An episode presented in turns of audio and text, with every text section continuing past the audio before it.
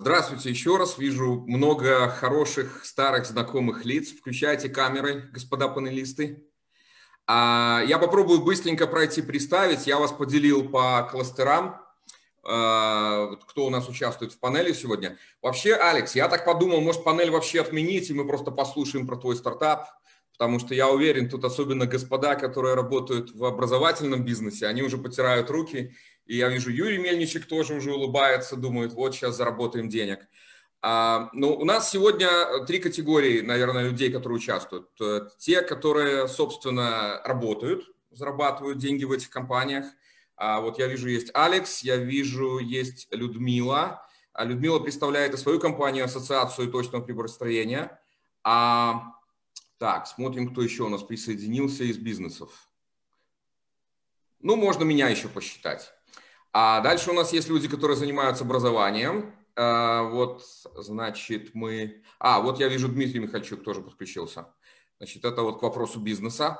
А, а у нас есть люди, которые представляют образование. Ну, наверное, Татьяна, мы вас туда, Татьяна Манинич, э, причислим, да? А Сергей... тоже. Вы так, вы так, Максим, представили, что есть одни, кто работает Хочется сразу продолжить, чем ну, да, ну, остальные. На что подписались, да, что делать? Даже просто стесняюсь. Меня тоже можете немножко к тем, кто работает. Ну, ладно, хорошо. Но на самом деле вот из этих трех категорий а, образование, собственно, сами компании, которые а, зарабатывают на людях, которых выпущены, которые выпущены, и инвесторы, это, наверное, вот три таких угловые части, на которых и было построено а, белорусское цифровое чудо. Поэтому я вас так, собственно, и поделил по таким категориям. А, и у нас есть инвесторы. Есть Кирилл Волошин. А, давайте посмотрим, второй Кирилл к нам подошел или нет. Пока, наверное, нет. Ну вот Юрия Мельничка я уже вспомнил. А, и э, кроме этого, наверное, Дима Круг, ну ты отдельно у нас стоишь. То есть ты экономист, который сверху все считает и проверяет, и говорит нам, что у нас не получилось. Да? Я с этого, собственно, и начну, потому что мы тут долго, много раз обсуждали, как поквартально а, Белстат публикует разные данные, и вот наше белорусское экономическое чудо, его немножечко так колбасит последние несколько месяцев. Да? А, значит, вот э, наш с вами сектор ВВП в информации и связи, а, значит, у нас было, сколько получилось? Было 4,8% в августе, ну, понятно, выключали интернет, был 9,1 по инерции, наверное, в сентябре, и вот 1,9 а, статистика получилась в октябре. У нас есть какая-то другая статистика касательно того, что стартапы там выезжают. Вот Татьяна проводила, а, значит, отдельный а, опрос на эту тему. А, то есть есть разные вещи, есть какой-то определенный контекст. Но я думаю, что нас всех объединяет, что нам всем интересно не только благосостояние и интерес наш личный, но и всего вот того цифрового рынка, который мы здесь построили, скажем, за последние 10, 15, 20 лет. У меня к вам ко всем будет вопрос, и, может быть, начнется какая-то, какие-то переговоры, какая-то перепалка. Что же нам все-таки сейчас делать для того, чтобы максимизировать наши шансы, что при нормализации вот мы начнем расти совершенно бешено экспоненциально? Я, наверное, этот вопрос сначала задам господам инвесторам, все-таки вот, которые у нас с кошельками, а потом, а, может быть, э, кто-то на эту тему захочет ответить. А, Кирилл, Юрий, давайте вот э, кто-то из вас первый. Что же нам делать? Ну, могу я начать? Мне кажется, что само собой все получится.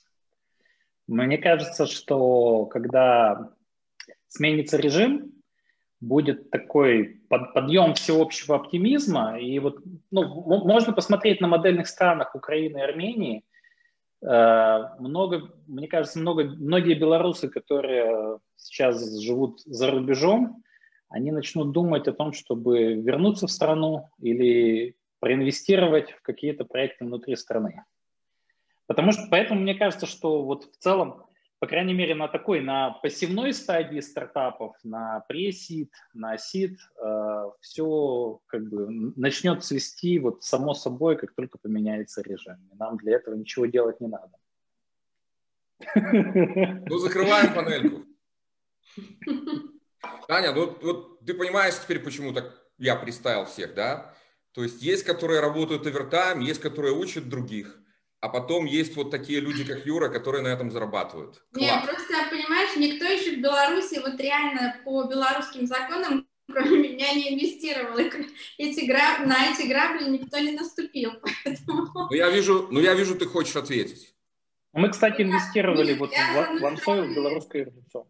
Да, я с одной стороны абсолютно согласна, что все будет свести, потому что если мы в этих условиях инвестируем, да, и, и там на костылях пытаемся какие-то соглашения делать, то в рамках текущего законодательства, то, безусловно, если э, нам еще и мешать никто не будет, то, безусловно, получится. Но, с другой стороны, абсолютно нужна новая прозрачная инфраструктура, законодательная инфраструктура для венчурных инвестиций. Я уже на стартап-дне говорила, как минимум а, а, те вещи, которые сегодня прописаны в декрете номер 8, должны распространяться на всю страну. Это вот э, как бы первый такой самый необходимый шаг.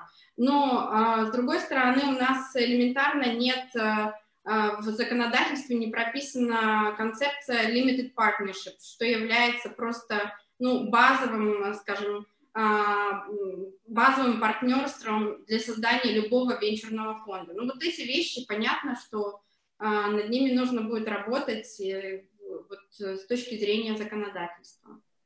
Татьяна, давайте я с вами поспорю. Я вот с одной стороны согласен, что над этим нужно будет работать, но мне кажется, что когда подорвано доверие к судебной системе, в общем-то, неважно, какие в стране законы, когда судебная система не работает. И в этом смысле, мне кажется, вот я согласен с тем, что вот все это очень важно. Мне кажется, еще более важно – а, будет как-то при...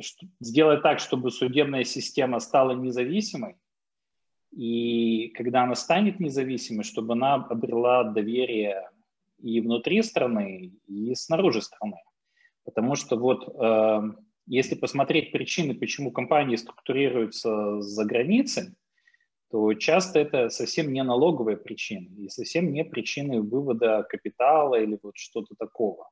Часто это происходит только потому, что именно за границей инвесторы могут обеспечить сохранение своих прав. И вот, мне кажется, большой вопрос, как мы как страна сможем убедить иностранных инвесторов и сможем убедить внутренних инвесторов, что инвестиции в белорусские компании, что они как-то будут защищены.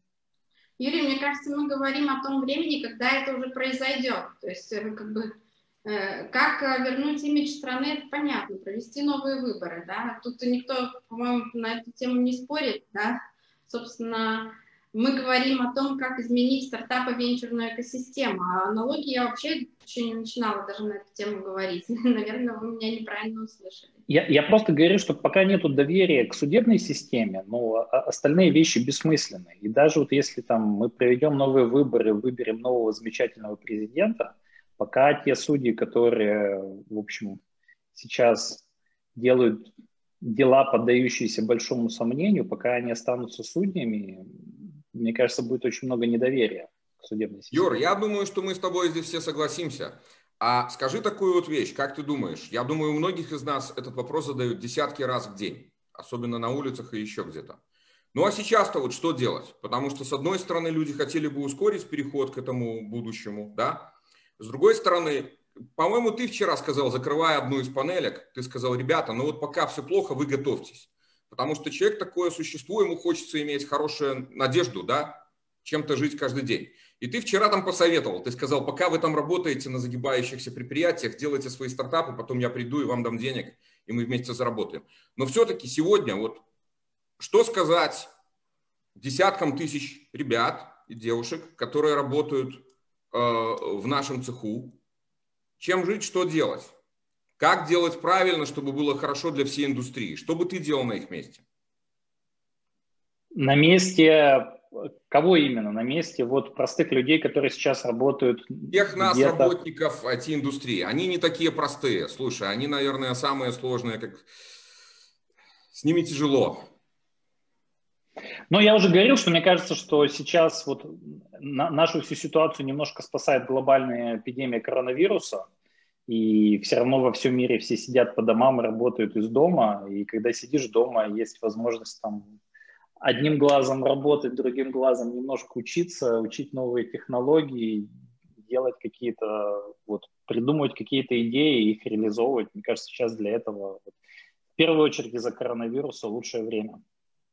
Людмила, давайте мы вас послушаем, потому что люди, которые умеют делать только софт или только считать деньги, вот, ну, все понятно. Давайте послушаем тех, кто умеет что-то делать реальное, что можно пощупать. Да, я оказалась в вашей IT-тусовке, хотя на самом деле а, представляю не IT, представляю hardware. Я пытаюсь всегда как-то нас объединить и сказать, ну мы же все вместе хай-тек, и что все-таки hardware тоже нужно, потому что как-то софт, а, он все равно работает на каком-то железе. А, вопрос, насколько я поняла Максима, звучит в том, что вот пока мы не пришли к демократическим изменениям, что же мы делаем сейчас? Я правильно поняла, Максим, ваш вопрос? Ну, он трансформировался по ходу, но последний ну, вопрос таки да. Я попробую ответить Юра, на, Юра на первый вопрос. спровоцировать, разойтись, и как бы вот, поэтому, ну да, пришлось. А, мы в среде хардвера обсуждали этот вопрос, и есть такое представление. То есть первый пункт, что нужно делать сейчас, а, это на самом деле сохранить те бизнесы, которые есть, работающими, потому что а, именно работающие бизнесы позволят а, в будущем, после демократических изменений, поднимать экономику. То есть, ну, если сейчас мы не сохраним бизнесы, то из чего будет стартовать. Это первый пункт. Второй пункт очень интересный оказался. А, мы сейчас, э, все, кто занимается бизнесом, перестали работать в области тактического управления. А, больше это похоже на оперативку, такое тужение пожаров, извините за сленг, но так, тактическим бизнесом, вот тактикой практически мы не занимаемся. Однако на данный момент очень интересно заниматься стратегическими, э, стратегическим управлением и смотреть на м, горизонт там, 5 лет вперед, 10 лет вперед. Потому что вот сейчас есть как раз время посмотреть на то, а, что понадобится в мире, какие технологические тенденции а, происходят, что понадобится нам через 5, через 10 лет. То есть сейчас можно заниматься стратегией.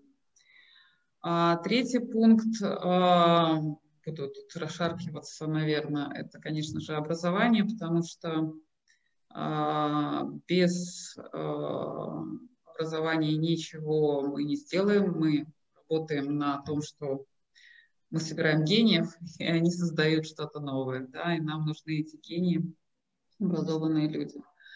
Ну и четвертый пункт, к которому мы пришли, заключается в том, что для успешной работы а, всем технологическим компаниям а, нужно нормально работать в международной цепочке создания ценностей. Дело в том, что ценность, которая создается, на данный момент она не принадлежит уже, вот технологически я имею в виду ценности, они не принадлежат какой-то определенной стране. И невозможно работать только внутри одной страны, а, основываться только на научных а, результатах, которые делаются в одной стране и использовать только один рынок. То есть, а, в принципе, для успешной хай-тек отрасли нужно встраиваться в международные цепочки создания ценностей. И если до этого момента в Беларуси кто-то мог существовать не, не особо вклиниваясь в эти цепочки создания ценностей, то нам такой дали щелчок, чтобы как это все больше и больше работать во всем мире. Ну, попробовала так ответить. Критикуйте, как хотите. Мне кажется, очень хорошо получилось. Ну, давайте заслушаем образователей, которые стоят над всем этим. Вообще, Сергей, я не знаю, многие ли знают, сколько ты отработал над первым декретом ПВТ. Ну, вообще, с другой стороны, кто уже там это помнит? Это сейчас новые герои, про тебя уже все забыли. А, но к вопросу о человеческом капитале, о том вообще, что можно делать сейчас с точки зрения того, чтобы эта пружина потом распрямилась. Идеи есть какие-нибудь? Для да, да, Максим. Меня слышно, да? Слышно. Видно Значит, в тумане, но я думаю, ты специально. Я э, принимал участие не только в первом декрете, но и во втором. И, соответственно, хотел бы начать со второго декрета, 18-го. К сожалению, я считаю, что, э, не, несмотря на то, что во всех рабочих группах мы постоянно говорили об образовании как э, самом верном мультипликаторе развития этой индустрии, к сожалению, в части образования вторая часть, вторая версия декрета была по-настоящему провалена. Просто провалена. Буквально одна формулировка вскользь об образовании. Я был, конечно, шокирован, когда прочитал финальную версию второго декрета. А, что, на мой взгляд, нужно будет делать после а, того, как перемены в, этом, в нашем обществе произойдут? Значит, первое, надо будет вернуться на законодательном уровне все-таки и отрегулировать и школьное образование, и среднетехническое образование, и высшее образование. Нужно будет э, все-таки ну, тут два вектора, по которым можно развивать IT-образование э, и STEM-образование. Первый – это дать возможность выхода на рынок, чтобы было больше конкурентов, потому что чем больше конкуренции, тем больше растет качество IT-образования. Вот. Сейчас этот рынок достаточно монополен, он монополен и монополизирован государством, и достаточно сложно выйти институциям в виде там, э, новых школ, новых э, колледжей, новых университетов. Это первое направление. Второе направление, по которому, на мой взгляд, можно, опять же, достаточно э, существенно расширить и улучшить качество IT-образования, это создание новых моделей финансирования. К сожалению, на текущий момент э, в Беларуси более-менее там просматривается венчурная модель, но она практически не работает для операционных локальных бизнесов и особенно бизнесов в, образовании. То есть это не стартап, он не развивается, там, он не масштабируется на, на 13 стран, там, и интерес от венчурных э, инвесторов достаточно небольшой.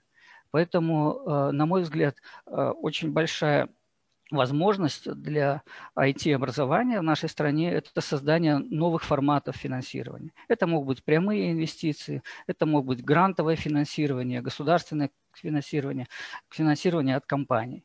Вот. И я понимаю, что у меня тут э, присутствуют коллеги из э, там, венчурной экосистемы, и сам я там принимаю активное участие. Но поверьте мне, на мой взгляд, это очень слабо работает для, там, для того, чтобы появились новые э, образовательные проекты. Вот. И я уже над этим сейчас также думаю. Вот я слышал э, моего коллегу Алекса, спикера, который выступал перед этим, он э, предлагает использовать э, форму краудсорсинга. Я тоже в нее верю.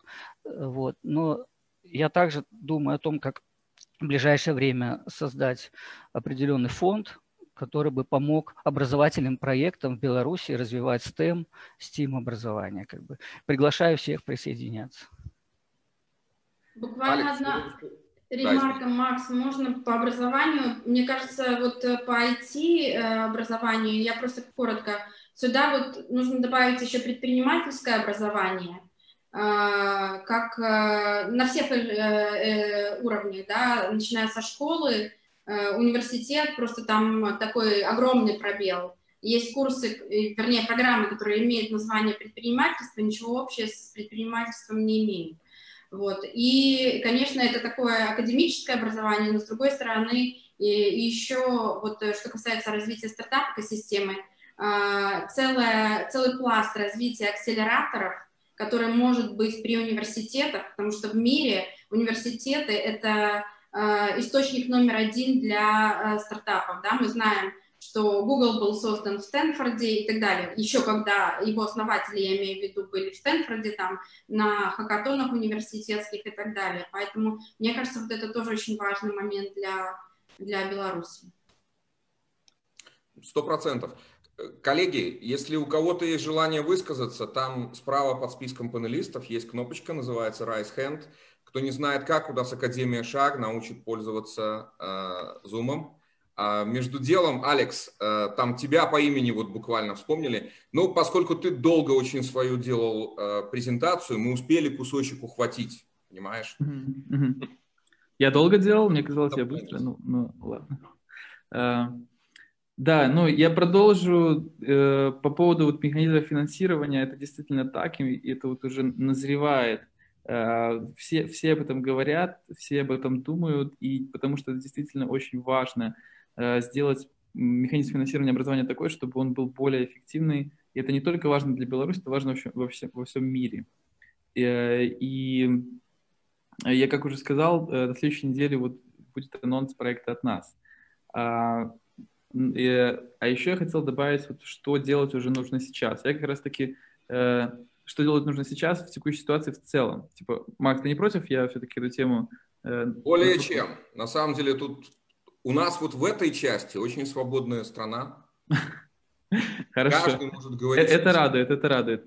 Да, я, я считаю, что как раз-таки сейчас очень важно э, не просто сидеть ждать, а уже начинать что-то делать, потому что Эм, и, конечно, хочется э, вот так вот, чтобы режим сменился, и потом, я уверен, действительно появится очень много активных людей, которые будут, эм, э, будут помогать, будут придумывать проекты, но важно делать сейчас уже тоже потому, э, по нескольким причинам. То есть, во-первых, сейчас очень сильная солидарность в обществе, общество мобилизировано это мобилизация общества, это такой, на самом деле, ресурс, и он э, не безграничный. Э, сейчас общество мобилизировано и едино, и поэтому нужно уже строить какие-то институты новые, уже какие-то инициативы новые строить, и там вот поэтому такие платформы, как «Перемен», э, «Честные люди» — это очень важная э, инфраструктура для будущего. То есть это, я уверен, все эти платформы, там и «Перемен», и «Голос», э, они войдут в Эм, в следующий этап. То есть не только не, их работа не закончится на том, э, что мы победим. Э, вот. А еще вот тоже хотел с Людмилой согласиться по поводу э, международных supply chain. И тут, мне кажется, есть тоже очень хорошая возможность. Я просто наблюдаю, как мобилизировалась еще диаспора. То есть белорусская диаспора по всему миру очень сильно мобилизировалась, объединяются, контактируют друг с другом, Э, моя сестра, мне сестра двойняшка, она в Германии, вот, и она как раз-таки вот задействована в немецкую диаспору. И поэтому я там хорошо понимаю, э, что у них там происходит. И действительно, э, белорусская диаспора видится мне очень мощным ресурсом в будущем для развития Беларуси. Это тот ресурс, через который мы сможем привлекать нужную экспертизу из разных стран. Это тот ресурс, через который мы сможем выходить на нужные контакты, это тот ресурс, через который мы сможем э, также э, э, открывать новые рынки сбыта даже, просто открывать, который будет нам помогать выходить на новые рынки. Э, и э, а, ну и еще, соответственно, вот, вот эту вот солидарность общества э, нужно также использовать на уровне бизнеса, потому что я вижу, что бизнесы тоже стали более солидарны, они больше, меньше думают о том, как конкурировать с, друг с другом, а больше думают, как создать вот ценность для всего сегмента, для всей индустрии. И, э, и тут я тоже вижу, зарождается много проектов вот в этом направлении. Вот, но а, возвращаясь к, к образованию, это действительно, наверное, такой самый важный проект, самый важный проект для э, такое самое важное направление для будущего Беларуси, потому что я думаю, здесь мы сможем э, преуспеть по нескольким причинам. То есть, во-первых, потому что, как я уже говорил, человеческий капитал изначально в Беларуси очень большой. А, во-вторых, э, наш новый бренд Беларуси, как очень миролюбивой страны, э, мне кажется, будет помогать нам привлекать э, еще больше человеческого капитала и еще больше экспертов, еще больше э, э, каких-то Э, инновационных идей и даже извне Беларуси. Алекс хорошо сказал, красиво. А, коллеги, поскольку я не вижу поднятых рук, я тогда вернусь обратно, Кирилл, наверное, все-таки к вам, а, потому что э, Юра так хорошо высказался, да так всех спровоцировал, что мы обратно так к инвесторам и не вернулись. Ну, во-первых, не надо меня, наверное, причислять к инвесторам, это не совсем корректно, потому что я ангел, и это... Ну да, я согласен. Темечки, вот, по сравнению с инвестициями, которые делает тот же Юра. Э, вот. Я тоже ангел. Да? Так Конечно. и не скажешь. Извините, Максим, я вас перебил. Какой нет, вопрос? нет, я как раз вот говорите, говорите.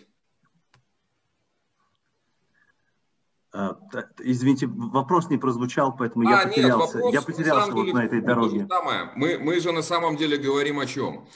У кого-то есть какие-то идеи, что делать сейчас, у кого-то есть идеи для новой Беларуси. И то, и то сейчас представляет очень большой интерес. Почему? Потому что, с одной стороны, а, у нас есть ежедневная какая-то рутина, тактика, то, чем мы сейчас занимаемся.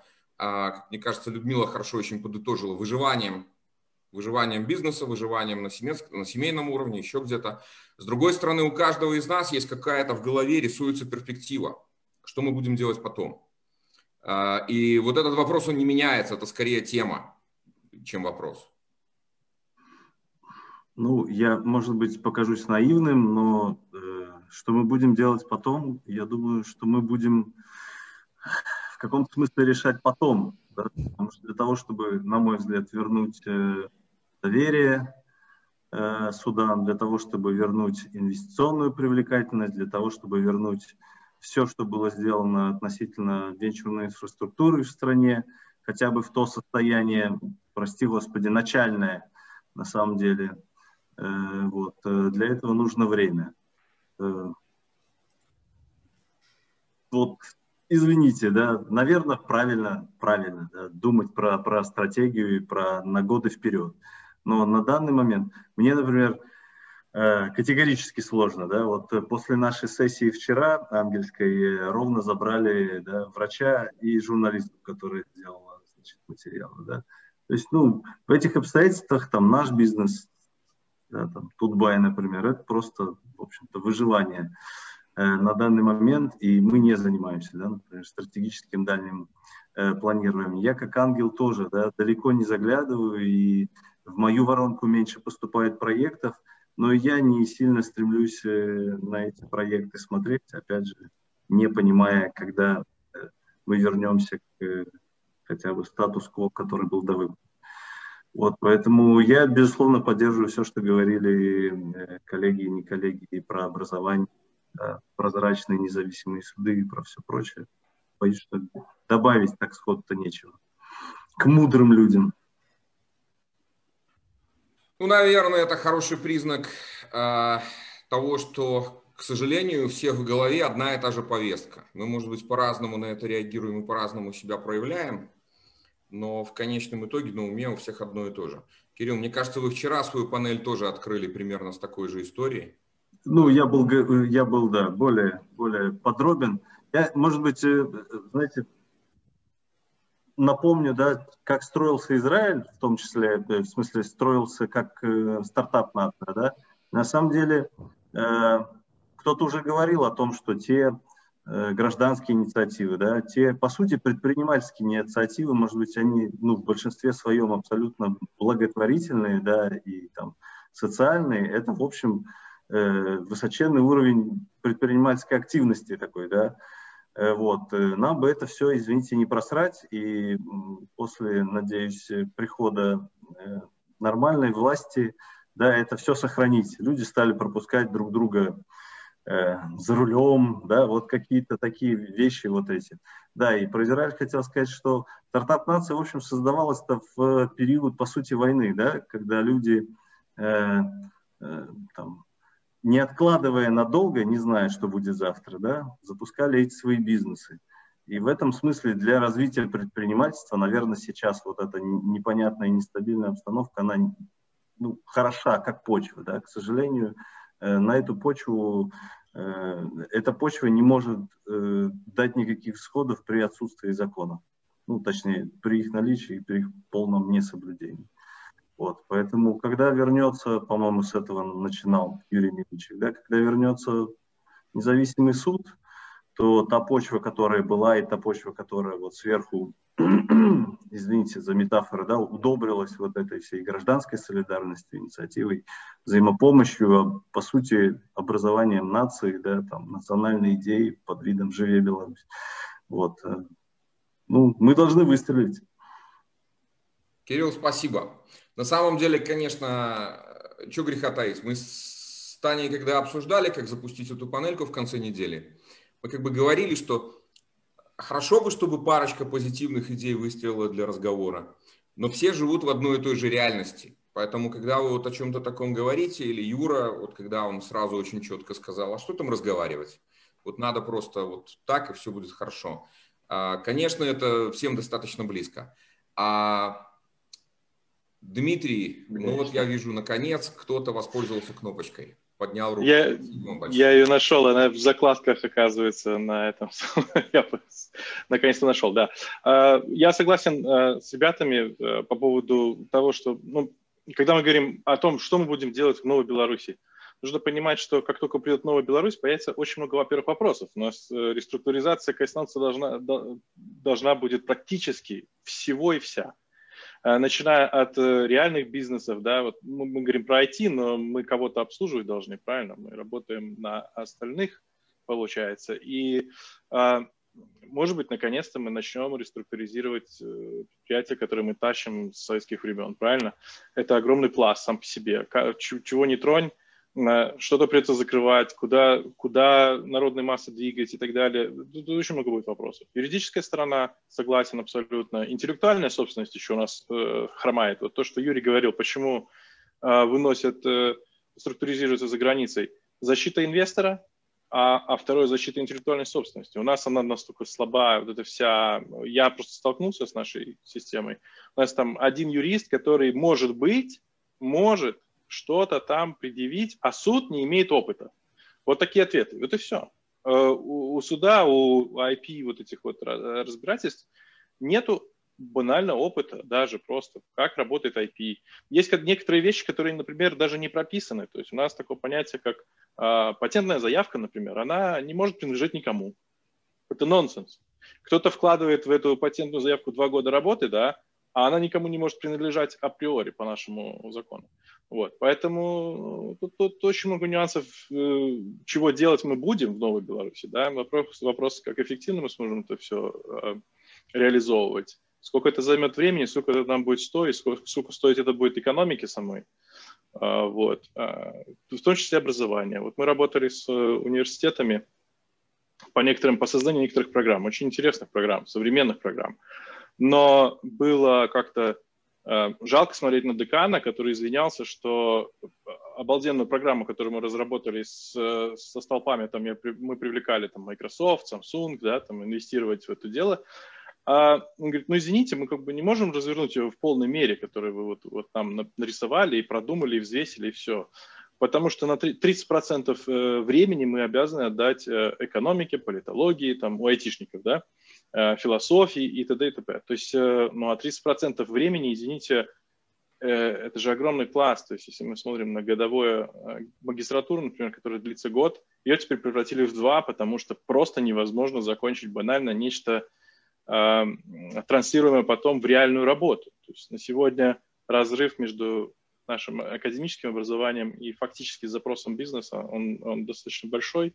Может быть, в некоторых местах ребята выходят еще более-менее, что-то можно делать с ними, но в основном их надо дальше учить вот, и инвестировать, инвестировать, инвестировать.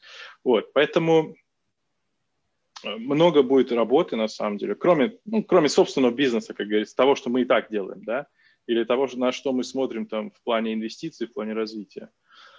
Вот, а, а, но, но в принципе, в принципе, будет интересное время, а, которое мы, скорее всего, еще, наверное, не, наверное, опыта такого не было у нас раньше, потому что данный кризис, например, полностью перевел венчурные инвестиции из стартап-сферы, например, в, в реальный сектор, потому что на сегодня там нефтяные компании, которые потеряли по 30-50% оценки, да, представляют более быстрые и легкие деньги на сегодня в, в, в инвестиции, чем э, любой стартап, правильно?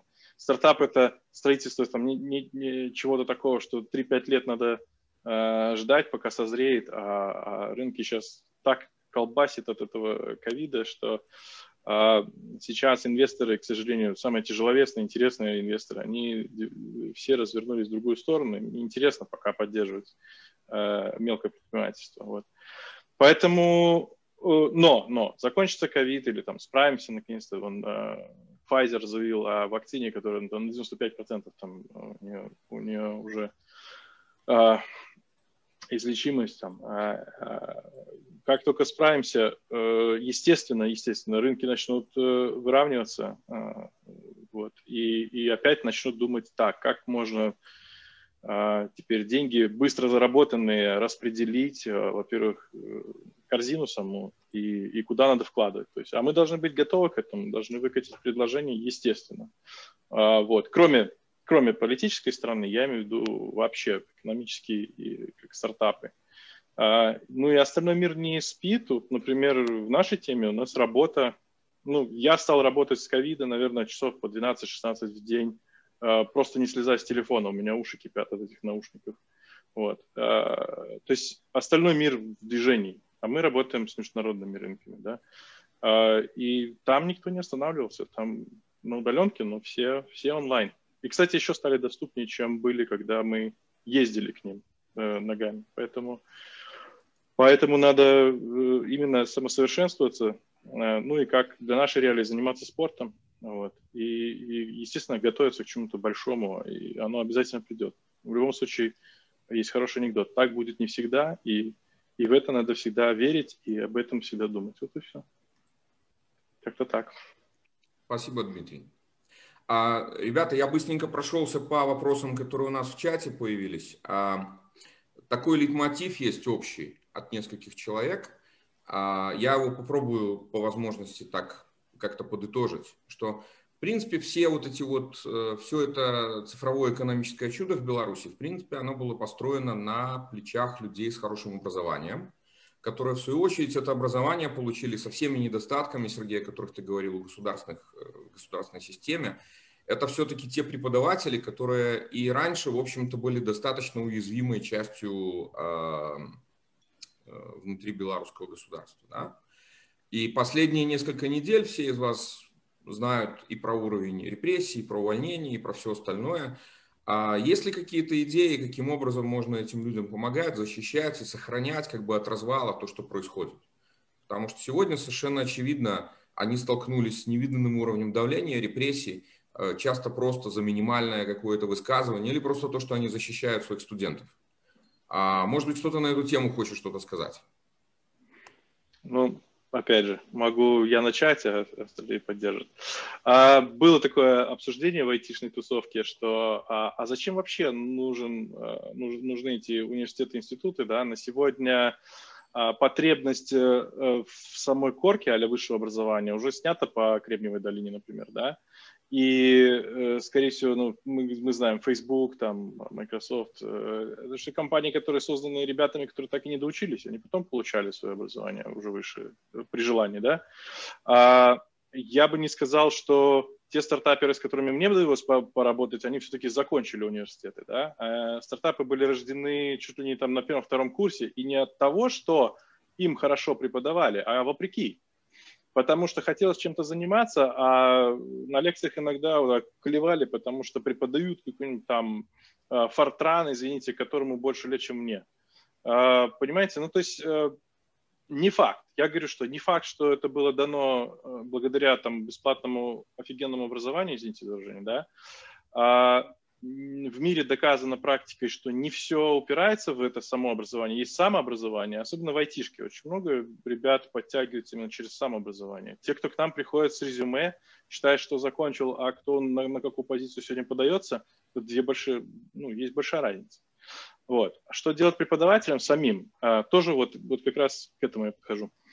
А, что сегодня онлайн-платформы предлагают э, бесплатно э, значит, от, открыть свой курс.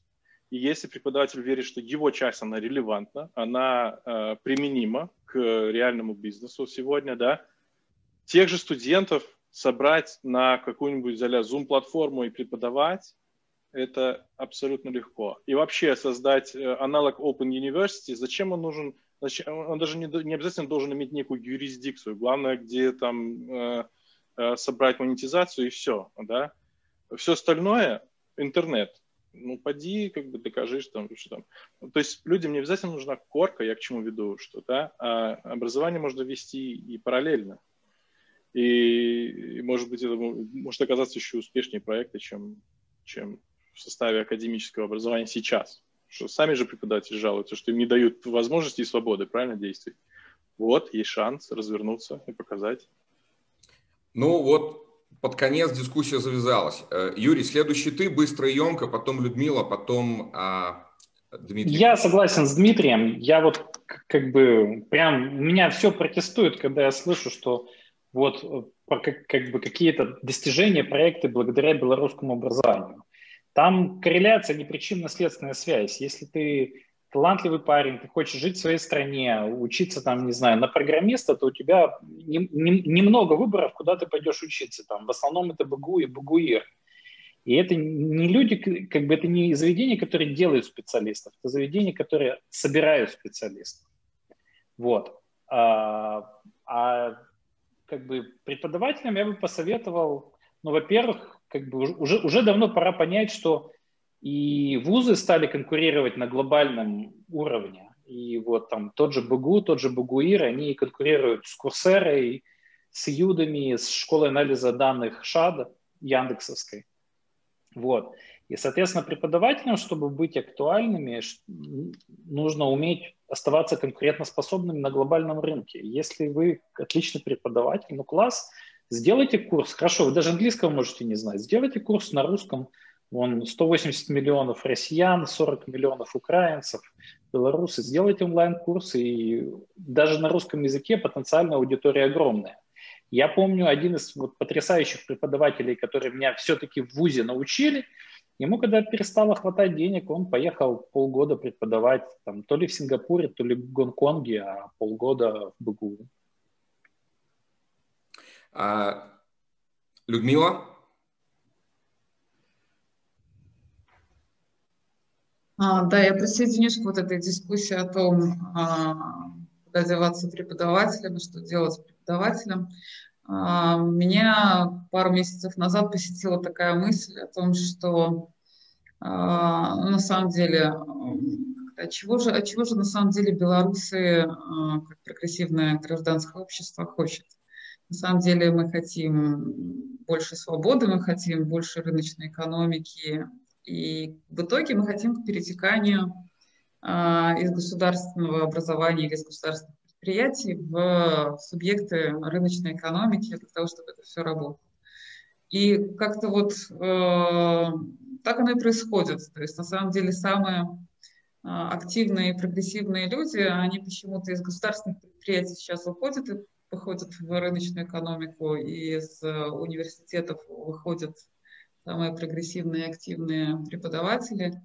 А, и да, то есть э, есть же сейчас возможность создавать все новые образовательные программы, а, либо на основе того, что уже есть, э, слава богу, у нас есть образовательные учреждения частные в Беларуси, либо создавать нечто новое, либо виртуальное, тоже летучий университет существует – а, вот, то есть на самом деле это все уже можно делать, потому что мне кажется, что после демократических изменений в Беларуси а, одной из самых начальных точек, которые нам очень понадобится, это усиление именно образования, потому что придется а, э, реформировать большое количество субъектов экономики, и переобучение это будет самая-самая наша первая потребность, которая будет нужна для того, чтобы поднимать экономику страны.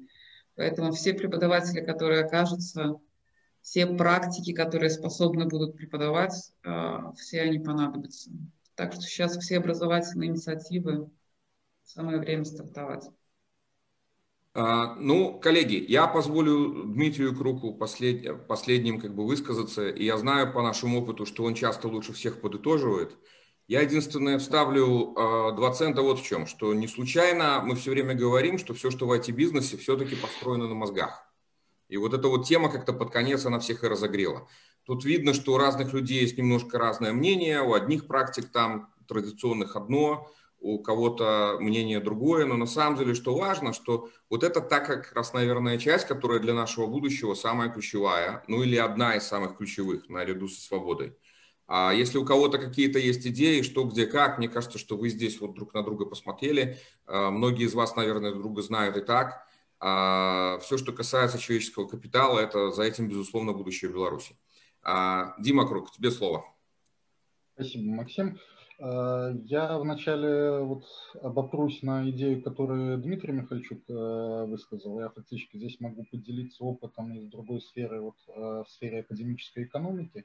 Мы подобные вещи делали и фактически, можно сказать, успешно. здесь надо понять, что сама корка, она уже не представляет такую ценность, как знание конкурентоспособное на глобальном уровне. Если 4-5 лет назад вот мы в академической экономике бились, хотели как-то институциализировать а, образовательную деятельность, то, в принципе, а, в дальнейшем академические программы неформального статуса, они зачастую стали для многих потенциальных работодателей гораздо более важными, нежели какое-то сотрясание корпы. То есть я это как иллюстрацию к тому, что говорил Дмитрий, это на самом деле очень важный такой качественный прорыв, то есть в том, что а, для того, чтобы достичь повышения образовательного уровня, не столь важна локализация, не столь важна физическая локация и наличие этого а, диплома. А дальше я бы хотел вот эту идею, опять-таки, на примере, который а, привел Дмитрий, масштабировать, а, в принципе, а, вот до а, всей тематики, которая обсуждалась. По сути, о чем э, сейчас говорилось, что IT-бизнес, он во многом вырос да, на локации в Беларуси и на определенном багаже и определенной помощи в виде там, налоговых льгот, в виде э, каких-то других преференций для него созданы. И сейчас дальнейший этап э, возможности его развития упирается в то, что государство как раз-таки ограничивает э, все то, что необходимо для развития IT-бизнеса.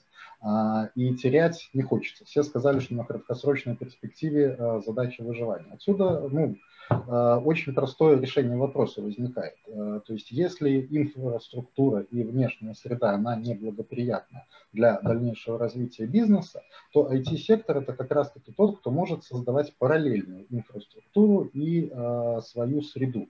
Вот как раз-таки пример там, Zoom образовательных программ, а, который привел Дмитрий, это вот а, показатель. То же самое в а, финансовом обеспечении бизнеса. Как раз таки в IT-секторе миграция финансовых потоков, то есть э, там, где локация необходима, привязка финансовых потоков, допустим, к соседним странам на сохранение ядра разработчиков, либо некого ядра бизнес-операций в Беларуси, это как раз-таки то, что абсолютно реалистично и абсолютно возможно. То же самое с образовательной деятельностью.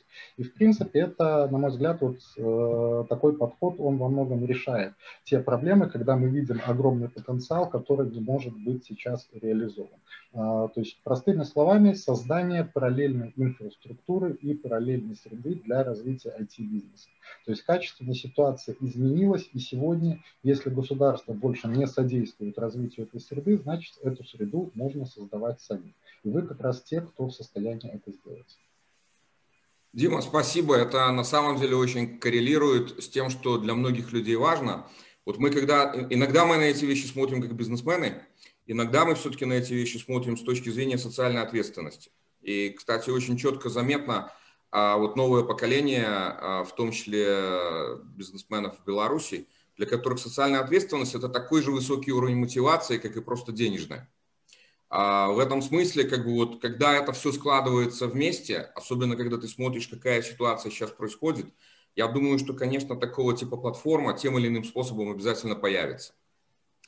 А, ребята, спасибо всем большое. У кого-то есть какие-то еще слова, если желание что-то как-то подытожить. Татьяна, может быть, ты, потому что это, наверное, последний у нас на сегодняшний день э, ивент.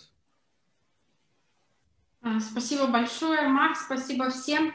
А, я думаю, что действительно вот эти дискуссии, которые мы сегодня делаем, э, вот сегодня прошла по IT-бизнесу, во вторник была по малому бизнесу. Мне кажется, очень важно сейчас, несмотря на то, что я согласна вот с Кириллом, что действительно очень трудно смотреть в будущее, потому что у всех у нас в голове одни мысли и, и тяжелое переживание каждый день, и каждый день мы встречаемся с определенными какими-то потерями или или ну, э, не самыми приятными эмоциями. Тем не менее, мне все-таки кажется, обсуждать повестку будущего важно уже сегодня, и э, мне кажется, нужно продолжать эти дискуссии. То есть я бы не ограничивалась вот, э, неделей предпринимательства и этой конференции Digital Беларусь, да, мы будем проводить в декабре как раз продолжение хакатона, вторую часть конференции по будущему цифровому в Беларуси.